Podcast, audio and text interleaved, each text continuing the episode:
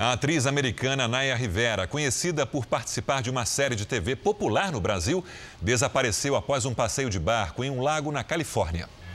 Barcos e helicópteros são usados nas buscas. Naya Rivera estava com o filho de quatro anos em um barco alugado.